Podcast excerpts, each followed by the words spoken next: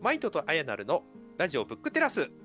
こんにちは。はい、よろしくお願いします。ますさてじゃあ今日はですねまたまはいた先日行ったブックテラス1周年記念アンケートはいのコメントから、はい、えーリスナーの、えー希望のトピックはいを扱いたいと思います。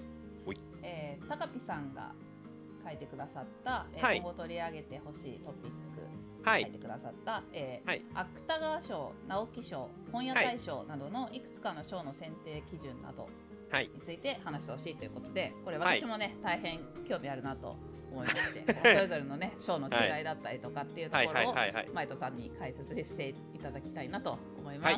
はーい。まず最初に質問していいですか？うん。文学賞ってどんだけ数あるか知ってます？いや、めっちゃあるっていうイメージはある。はい、でもやっぱりこの高ピさんが挙げてくれた3つはすごいはい、有名で、はいただ本屋大賞っていうのはなんかちょっと後からできた印象があるぐはいらいかな。はい。ちなみに文学賞っていう、うんえっ、と、そのみ三文字が入る賞っていうのは、はいあの100以上あります。そんなにあるの？めっちゃあるってよ言ったけど100もあるとは思わなかった。うん、そもそもね、都道府県ごとに文学賞を設定してるんですよ。へえ。っていう都道府県ごとの賞もあるし、あとはそのうん絵本大賞とかの文学系もあるし、うんうんうん。ジャンルごともあるんですよ。うんうんうん。みたいなのを数えていったら、おそらく100以上は平気である。あのメジャーじゃないやつも含めてね。とないうのが、一応文学賞って呼ばれているものど。の、うん。実は種類だったりはするんですけそど、で、文学賞の話をするときに、はい、えっ、とですね、まず文学というもの、もしくはもう一つ出てくるのが文芸ってよく言われている話がありますが、この話を多分最初にした方がいいかなと思うので、うん。えー、と選定基準に行く前のちょっと今回はジャブ的な話として、文学賞ってそもそも何みたいな話からちょっと今回はしようかなと、はいはい、了解です。思っております。うんはいえっ、と、そもそも文学賞うんっていう名前がついている通り、文学、つまり文書の学問っていう考え方が文学賞っていうか賞の意味合いです。はい。はい、で、よく綾成さんが読んでる、えー、と村田沙耶香さんとかそういう方々が書いてるやつは文芸と呼ばれてるものです。うーん。違いは。文芸の芸っていうのは芸術の芸ですよね。うんうんはい、で芸術の芸って今で言うとなんかすごくアート的な意味合いとして捉えられるんですけれども、うん。うん。あの本来の意味合いとしては芸事っていう意味の方です。うんつまり大衆向けのものいわゆるエンタメ今でいうところの広い意味でいくとエンタメ的なものをうん。文芸っていうふうに呼んで、文学っていうものは学問的なものつまり専門書的なものに近いところの方を文学っていうふうに呼びますと。うん。え小説が全部はい、文芸っていうわけではない？ないっていうふうな考えここがややこしいところですよね。ややこしい。えじゃあはい夏目漱石はどっち？はい、でこの文学って呼ばれているものが、うん例えば純文学とかって聞いたことありません？あある。そうこの辺を一応学問に近い領域だというふうに捉えています。うーん。だじゃあ内容ではないってこと？なんか夏目漱石の小説とか結構なんかトレンディードラマじゃないけど、はいはいはいはい。がっつり恋愛みたいなうん。本も多いじゃないですか。はいはいはい、まあでもうだからってエンタメとは限らなくて、はい。文学の扱いに入る。はい、あと純文学詩小説とかって呼ばれてたりする。いろいろ実は小説もくくりがあるんですよ。うん。でなんでこの話をしたかというと例えば芥川賞直木賞の選定基準となっている小のが小説の種類によって違うんですよ。うーん。わかります？言ってる意味。うーんいやなんかその、はい実際の本を読んだ時に違いはすごい感じます。はい、そうですよね。うん。うん。芥川賞の方が私は好き。うんうんうんで、まあその基準の説明できないけど選定は、うんそのし選定の基準がやっぱり文学の種類によって違うっていうの？がこの話のポイントなんです。うんうんうん、ちなみに芥川賞の基本的な考え方としたら、えっ、と、一応期限では切ってるんです。前年の12月からその年の5月とか、うんうん。6月から11月の間に発表されたもの、まあそれを、えー、と前期と後期みたいな形で分かれてて、それぞれで発表するというふうな話になってでここに関して、えー、と例えば芥川賞は、えー、と対象となる作家を絞り込んでとかね。うんで、その書いている作品なのか、その著者さんが新人扱いなのかとかっていう、そういう線引きも含まれながらう、んうん芥川賞と直木賞はそれぞれのその選ばれる基準の選定が決まっているという感じ。なので、そのなんでこの賞があるのかっていうそのその賞の成り立ちが、そもそもその文学っていうもののジャンル分けからひも紐づかれているっていうことをちょっとまず知ってもらいたいと思います。なるほどなので、どっちの賞が馴染みがあるとか、こっちの賞はなんか注目されてるけど、読んでみたら読みづらいとか、なんかタイトル聞くととっつきづらいっていうのは確かにその通りなんですよ。そもそも選定されてる作品のジャンルが違うから。うんうんうんえっと最初に100以上あるって言ったのは全部ひっくるめてそれが100以上ある、そういうことです。はい。うーん。なるほどね。だから文学っていうと、えっ、と、文芸とか文学、どっちを含めるのかっていうのを、実は曖昧な形にして文学賞っていういううん。表記になっていて、その中で、例えば、えー、と広島県のて設定した文学賞だと、広島県出身の著者さんの中から選ばれるみたいな感じとか、うんうんうん、それは分かりやすいけどその文学文芸詩小説、純文学の違いが分からないですね。なるほど。えっ、と、一応、うん。大枠で説明すると、詩小説っていうのは、自身の経験をもとにした作品です、広い意味で。はい。一時携帯小説流行ったのって覚えてます？うんうんうんで携帯小説って皆さん読んだことあるかどうかわかんないですけどほとんど妊娠中絶の話だったっていうのって覚えてます？へえそうなんだ。そう。これあとなんか詩小説に言う。横も横に書かれてることが多いイメージ。ああそうですね。横書き？ね。ううんうん。うんんうんうん。ライトノベルはまた別でいいですか？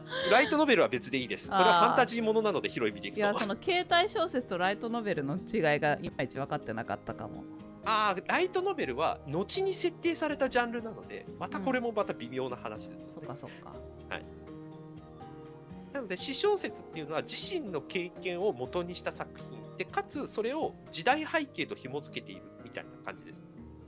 うん。これまた夏目漱石はっていう質問したくなっちゃうけどまあはい OK、はい。一旦 OK です。は、はい。い、っていうのを詩小説っていう、うんうん。で純文学っていうのは本当に学問体系に基づいた自分のその書きたい作品みたいなものを芸術レベルまで昇華させたものぐらいの意味で捉えてください。ああまあでも定義はわかるけどそこの線引きみたいなのは、まあ曖昧ってことですよね。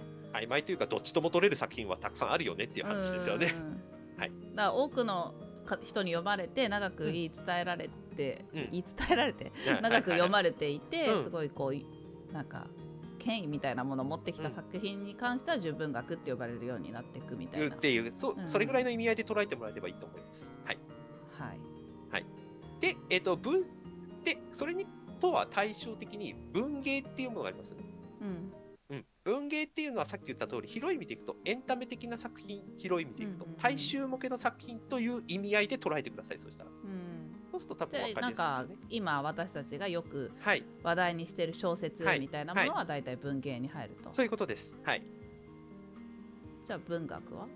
文学はさっき言った通り学って書いてある通り学問なんですよ。例えばどういうのがあります？ああだからた一番分かりやすいのは専門書。例えば仏教の本とかね。哲学の本とかね。えあそれが文学に入るんだこれも文学に入ります。まあ、専門書を広い意味でいくと文学というふうに捉えるという捉え方もあります。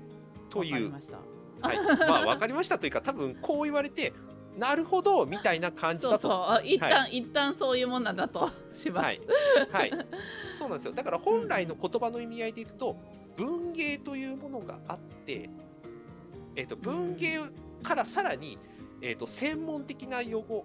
たつまりその例えば文芸の中で捉えられている愛についてみたいなものをとことん探求していった結果、その人しか書けない芸術的な作品に昇華されたものを文学と呼ぶような意味合いになっています。ああなるほどね。うん。なん。かただ中村成り立ちとしてはさんのあはいはい。あのエッセイで、はいはい。まあ僕は文学をめはい。書いてるんだっていうふうに言ってて、はい。今のくくりだと文芸になっちゃうなと思ってうーんって思ってたんだけど、うんだそれはまあ文芸から昇華させて文学までうん。行っているつもりでやっているっていうことを書いてたってことなのはい。かな。はい、そうですね。そう捉えてる。ただ成り立ちとしては実は逆。うん。これとあの図書館の歴史のところでもちらっとお話ししましたけれども、うん。本来は例えばその中国から渡ってきた本だとか仏教の経典みたいなものを保存してそれを解放する人たちがいたという話をこの間図書館の歴史で話したかと思うんですけれども、うんそれって、えー、と渡ってきた本を例えばその製版したみたいなとか書写したつまり書き写ししてほ他の人たちに伝播させていくっていう流れを経ていくんですがそんな硬いものじゃなくてもっとラフに読める本欲しいよっていう本が江戸時代ぐらいに生まれてくるんですね。うんうんでこれは別に専門的な話じゃない。あのそこら辺の難しい話は置いといてなんか経験談とかなんかその旅先での思い出とかを書いた本ですみたいなものが印刷されるようになって大流行していく。これが文芸の始まりだというふうに言われてるんですけれどもそこら辺で線引きをしているという一応位置づけにはなっています。うーん。ああなんとなく分かってきましたわ、うんうん、まず文学があって、うん。でまあ一般的に多分文学ってイメージしてるうん、のは、まあ、私は小説だったんですけど、はいはい。まあ、ななんと大体小説とその周りにあるようなものであってはいて、でまあでもその中でもちょっと軽い感じで始まっているというか、うんうん。親しみやすい感じで始まっているものが文芸とか、はい。詩小説って呼ばれる別のはいジャンルに分かれていってるっていうようなイメージですかね。そうですね。はい、ということなので文学賞っていうものはものすごくそのうんうん個人として徹底的に書いて構成して、もうこれ以上ないものっていうものを書いたその中から今年すごく良かったねっていう賞を選定するから文学賞っていうのはすごく権威が高いという位置づけになっています。うーん。なるほど。本来はねでその中でもやっぱはい。り一番有名なのは芥川賞直木賞あたりだ。そうですね。はいん。そうですね。やっぱその時期になるとすごくニュースにもなるしはい。あの、まあ、読書メーターとかにも特集されたりとか、はい。注目度は高いですもんね。本屋にもバーって並ぶし。はい。でこれは一応著者さんにとってその文学的な意味合いでいけば名誉にもなるし、うん一昔前だともうここに選ばれた時点でその著者さんの過去作がみんな重版がかかるっていうドル箱的な賞だというふうにも言われています。はい、実際にその過去何十年間も取れなかった著者さんが直木賞芥川賞を取った途端過去書いてた本が全部重版がかかってその印税でマンション買いましたみたいな人もどうもいたらしいという。いや確かにねそのその本だけじゃなくてその前の本も読みたくなりますもんね。はい、そうですね。うん、というのが一応あのいわゆるすごくでかい文学賞の位置づけだったんですけれども、うんでもこういうやって有名な本がばっかり取り上げられてるけれどもこれいこのジャンルの選定から漏れている本あるよねっていう考え方が出てきてるわけです。うん例えば児童文学とかもそうですよね。うんうん児童文学はこの直木賞とか芥川賞とかには基本的に選定基準には入ってないけれども、この基準選定に入ってないけども私たちはこの本がすごくいい本だと思う。つまり児童文学だったら児童文学の文学という価値をの基準においてすごくいい本っていうのを選定しようっていう話になって今度は例えば歴史小説みたいな風にジャンルごとの文学賞を決めていきましょうっていうのがいろんなところで立ち上がってきてるという。なるほど。まあちょっと言ったらあれですけど、そういうのを立ち上げると売れますしね。そうなん なんたら賞ですみたいなワインとかでもよくあるけど、はいなんかなんかこれ金賞って書いてあるみたいなので買そうみたいなのもあるから、そういうのもマーケティングの意味もあって賞が増えてるっていうのはありそうですけどね。はい、そうですね。うんで、この賞があまりにも増えすぎているので、うん。それ取ってなんか意味あんのっていう賞まで出てきているのが実は実態。うん。実際にその賞を取ったからっつって賞金も出ない賞も結構あるらしくて、うんうんそれ取ってどうすんのっていう話になる賞が乱発されていることに対する批判が結構あるの。この文学賞絡みの一。応諸問題ですね。まあじゃあちょっととりあえず芥川賞直木賞本屋大賞、はい、ざっくりとした違いというか、はい、その辺を説明しておきますか。そうですね。本屋大賞っていうのは、うん、さっきの芥川賞直木賞ではなくて一応本屋さんが自分たちがこれは売りたいみんなに読んでほしいっていうのを本屋的な基準で選定した対象っていうふうに言われてて、これはだから注意しなきゃいけないのは文学賞ではありません。これがポイントです。ちょっとね、はい、ここ3つ並んでるのうんって私も思ったんですよね。はい、高見さんもその辺分かった上で、まあ、はい、話題になってる書だからっていう感じで入れてくださったと思うんですけど、はい、うんうん、だからこれが文学賞ではない。だから同様の意味でいくと漫画大賞もちょっとここら辺はグレーゾーンというか微妙なラインのところで一応出来上がってます。売れたとか話題になった売りたいとかそういう本が選ばれて押されてるっていう賞ってことですよね。そうですね。というところがあるのを一応いろんなその文学賞を取りましたとか、うん、例えばこうさっきの芥川賞とか直木賞っていうのも昔の作家の名前を使ってるわけです。ね。芥川賞は言うまでもなく芥川龍之介っていうの作品だし、えーと、他にも、えーと、山本周五郎賞これも歴史小説作家ですけれども、うん、賞だとかあとあと他にもあるな、えーと、山田風太郎賞これも歴史小説作家ですけれども、うん、はい 事例が歴史小説ばっかなの。が さすがだな。はい、っていうように著者さんの名前を使って、えーと、うん、文学賞を作るっていうのはよくあるケース。うん、うん、だけれどもその賞は基準値がやっぱり違う。他の文学賞と基準が違うというふうに言われているんだけれども結局選定基準をあんまりちゃんと公開しないからどの賞がすごくいいのかとかがいまいちよく分かんないっていう実はうん、話にもなってたりもしますね。うん特徴、えーと、まず、はい、まず芥川賞は基本的には新人です対象は。あ確かに。はい。だから若い人とか多いんだ。そうです。はい。うん、なるほどね。はい。これは芥川龍之介っていう、もうね、深井さんの名前のモチーフになったとすら言われている、はい。この芥川龍之介がやっぱり若くして、えーと、新人作家から駆け上ってきたっていうその芥川龍之介のリスペクトとこういう形で立ち上がってくる新人をちゃんとその文学賞という形で、えーと、サポートしていこうよっていう意図があったというふう、ん、形でスタートしています。なので新人作家が一応対象です。うんそっかそっか。はい。言われてみればね。そうなんです。あれ宇佐美凛さんだっけ？はいはいはい。宇佐美さんですね。の人とか、はい、又吉さんとかもね、火花。そうですね。うんうん新人でしたね。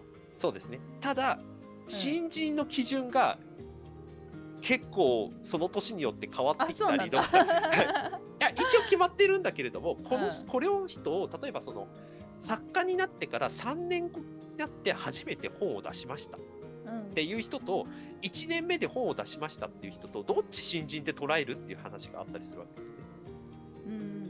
つまりデビュー作が作家になってから5年経って初めて出た人は新人なのかとか。なるほどね、まあ、その辺はやっぱり作品の方を重視みたいな。うん、っていうふうにすると,、えーと、作家10年目でも新人作家っていうことになるっていう、いいんだろいいの？これみたいな話はいまだにある。そうなんだ。そう作家デビューっていうものの基準がやっぱり曖昧だったりするところがまあ要因の一つですよね。なんか昔ヘビにピアスとかああはいはいありましたね、ね、はい。若かったですよねすごい。高校生か大学生ぐらいで撮って、はい、話題になりましたよね、そうですね。はい。あとあ混ざってる。蹴りたい背中。ああはいはいありましたね。はいはい。ヘビにピアスはなんだっけな。お名前忘れてしまった、うん、はい。あった。僕も名前がポンと出てこないけど。いや、はい、私全然本読まなかったけど今まで、うんうん、あれはすごい話題になったから両方読んだんですよね。金原ひとみさん？金原かな？金原。かな、うん、金原ひとみさんだ。はいはいはいはい、うん、とかね2人とも若いのに撮りましたみたいなので、ね、はい、すごい話題になったの。なんか今新人って言われてすごい。思い出した、はい、そうなんですよね。ただややこしいのが直木賞も最初は新人作家に対する賞だったんですよ。あそうなんですね。そうです。最初はそうでした。今違いますよね。今は中堅ところになっている ベテランが取ってるイメージあるけど、はい、はい、さらにここに基準が加えられているのが文学だけれども大衆小説というジャンルが一応基準になっています。大衆？大衆小説いわゆる文芸ですね。広い意味で言うと。へえはい。さっき一番最初に話したジャンルっていうのと著者の新人か中堅かみたいな2つの軸が実はこの芥川賞直木賞には存在してるってことです、うん、え芥川賞の方は文芸じゃないんですか？一応文学な文学文芸。まあ本当は文学って言ってるけれども、まあ、文芸的なものも結構受賞する傾向にはあります、うん、そう両方ともなんかキャッチーな作品が多いというか、はい、そうですね。でしかも新人ってなると文、はい、なんかまず書いてみましたみたいな文芸なのかなと思っちゃったんだけど、うん、そうとも言えない著者さんもやっぱりいるってやつですね。まあそうですね、うん、難しいですね。はい。なんでこの文学賞っていうのがややこしい。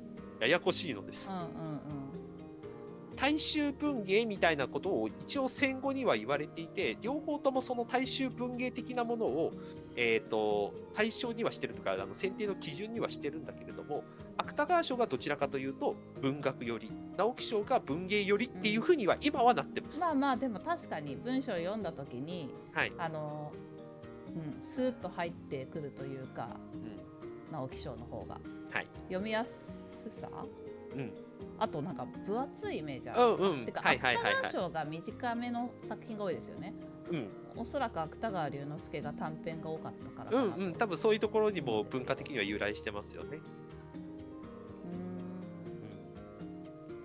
うん。ややこしい。あとなんか、はい、芥川賞の方が暗いですよね。うん、まあまあまあ、まあね、それもなんか芥川龍之介の作品がそういうなんか、人間の黒い部分、うん、闇みたいなのをうまく表現しているからなのかなと思ってるんですけど。うんうんまあ、だから文学っていうことの何を突き詰めているかっていう、その突き詰めた結果最終的にその突き詰めたものっていうのは一般民衆には理解できないみたいな領域に達していると結構そこに対する認識って暗くなりがちですよね孤独になりがちですよね。うん、多分そういうところを多分反映してるんだろうなっていう気はしますけどね。暗いとか変わってるとか、なんかそうそうそうそう人間のドロッとした部分をうまく表現してるみたいな作品が多いかな。そうですね。だから結局、さっき今直、芥川賞の話しましたけど、一方で、はい、じゃあ直木賞は大衆小説がせえーと、基準なんですけども、実は推理小説が受賞しづらいとか、なんかそういう背景もあるらしい。へはい、とはいえ、私、直木賞あんまり読んないな。ファーストラブ島本理生さんの。おおはい。あれすごい良かったですけど。はいはいはい。それぐらいかもしれない。な何者は映画を見た？あ何者ね。うん、うん、はい。今パッと思いつくのはそれぐらいですね。芥川賞は結構ね、うん、好きな感じのが多くて読んでますけど、はいはい、最新作も良かったですね、美味しいご飯が食べられる、美味しいご飯ね。はい。はい。えー、はい、なので文学と文芸というその、うん、そもそものその今の今のその小説だとかその手のその本としてちょ、えー、と世に出た作品広い意味でいくと作品っていうものの区分がこの文学賞とつながっているので実はいろんな要素絡んでるんでそれぞれの要素が何なのかを軽くでもいいので知っておかないとこの賞って何なのか実はよく分かんないというのが実は実態、うんうん、選定基準を知りたいという高木さんの要望はカバーできたかな？えと いやあだから選定基準は、例えばその選定っていうことの意味合いでいくとさっき言った通り、うん、例えばその新人作家とかっていうふうに対象にはなっていくわけです。でそのその中から、えーと、選定委員が決めているというふうに言われてるんですけどこの決め方も賞によって結構違うらしい。うん選定委員も別に毎年全く同じ人なわけじゃないわけですよね。うん、でも結構定番の人はいますよ。あえっ、ー、と作家さんですか？作家さんです。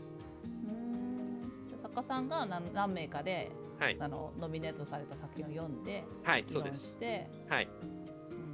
うん。うん。なのでノミネートまではどうやっていくんだろう？ノミネートまでは一般的に言われているのはそれを主催している出版社いわゆる文芸集この場合は文芸集順ですけれども文芸集順の編集委員によってノミネート作品までは決められてその作品について、えーと、選定する著者あのベテランの作家さんだと思うんですけれどもその人たちがその全ての作品を読んで採点して決めているというふうには言われているんですが純本当に点数で決められてるのってよく言われてる。あ点数点数は確かに難しそうですもんね。そう何点満点かでも違うし。とかしてるのかな。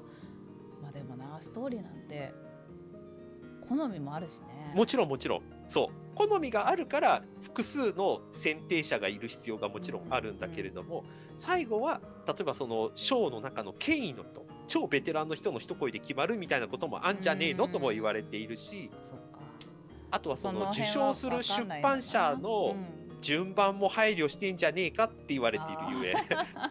ねいろいろ絡まり絡まってそうですね。うん、ここ数年うちの出うちの出版社からのが来てないのでもしノミネートされていれば出版社的には今年ぐらいここ取らせてあげねえとなっていう話があるんじゃないのっていう噂もある。なので、そういうことを踏まえて、うん、えーと、今後、その直木賞とか芥川賞とか、例えば推理、小説大賞とかもあるのかな、確か。なんだっけ、このミステリーがすごいとか。ああ、そうそうそうそう。そういう賞もありますよね。はい、はい、そうです、そうです。この賞があったとき、ぜひその賞の選定の理由というよりは、その選定編集委員というか、選定委員の人たちがどんな人なのかの顔ぶれも見とくと、ちょっとイメージが少し変わってくるかなっていう気はしますね。あ確かに確かに。いやまあでも分かんないことが多いなっていうのが 最終的な 結論だな、うん、いろいろ聞いた上で、うん、やっぱりなんか見えない部分は多いなっていう感じはしますね。うん、まあ逆に見えてたら見えてたで、うん、いいのかっていうやっぱり議論もあるんですよね。うんうん、実際にあの公開で文学賞を決めてる文学賞もあります実は。うん。はい、公開であの皆さん一堂に集まって、うんうん、その中で一斉にドンってその選定委員の人たちが点数を出して、その点数を何でしたのかっていうことを議論しながらその作品を絞り込んでいくっていうことを公開でやってる文学賞も実はあります。うん、でもこれも結局人間関係によるところが結構あるらしくて、やったらやったで結構大変らしいっていう話もある。なので、まあ、何でもコンテスト的なことってそういう感じですよね。ですよね。はい。まあ、とはいえでもやっぱり選ばれてくる作品は毎年をすごく面白いものが多いので。うん、はい。という意味合いにおいては、はい、注目していったらいいんじゃないかなと僕は思ってますという。はい。はい。はい。今日はそんなところですかね。はい。高ピさん満足していただけたら嬉しいですが、僕が知りたいわ選定基準は。はい。はい。じゃあ、とりあえず今回の文学賞絡みの話は、また、あの、ご要望あれば、第2弾もやろうかなと思っているので。おさらに掘り下げられるんですか、これ。うん、まあ、あの、ほら、どっかで話するかと思うんですけども、今僕、コルクであの業務委託で仕事をしてますけど、うん、そこの、ねえーと、担当やってる歴史小説作家の伊藤潤さんは、あの、うんうん、文学賞のあの編集員とかあの選定員にやっている人でもありますんで、はい、それ絡みの話も話せる範囲ではもしかしたら次回以降話せるかもしれないです、なるほどね。はい。まあ、うん、聞いてもよくわかんないなっていう結論に私だからなっちゃったんだけど、まあ、ねはい、まあその選定員側からの目線っていうので、はい、より深い話が聞けたりとかそういうのもあるかもっていうことですね。はい、すね。だから文学と文芸に文芸については結構で文学というか大学で話す学ぶようなレベルのものもあるかもしれないですけど、ちょっと軽くでも体系的に押さえておいた方がいいかなって気もするんで、それも機会あればどっかで。うんうんうん、はい。はい。と思ってますという。はい。はい。というわけで、じゃあ、今回のブックテラスは、ちょっともやもやしてます。知ってると多いかもしれないけど、はい。一旦ここで締めたいと思います。はい。ありがとうございました。はい、ありがとうございました。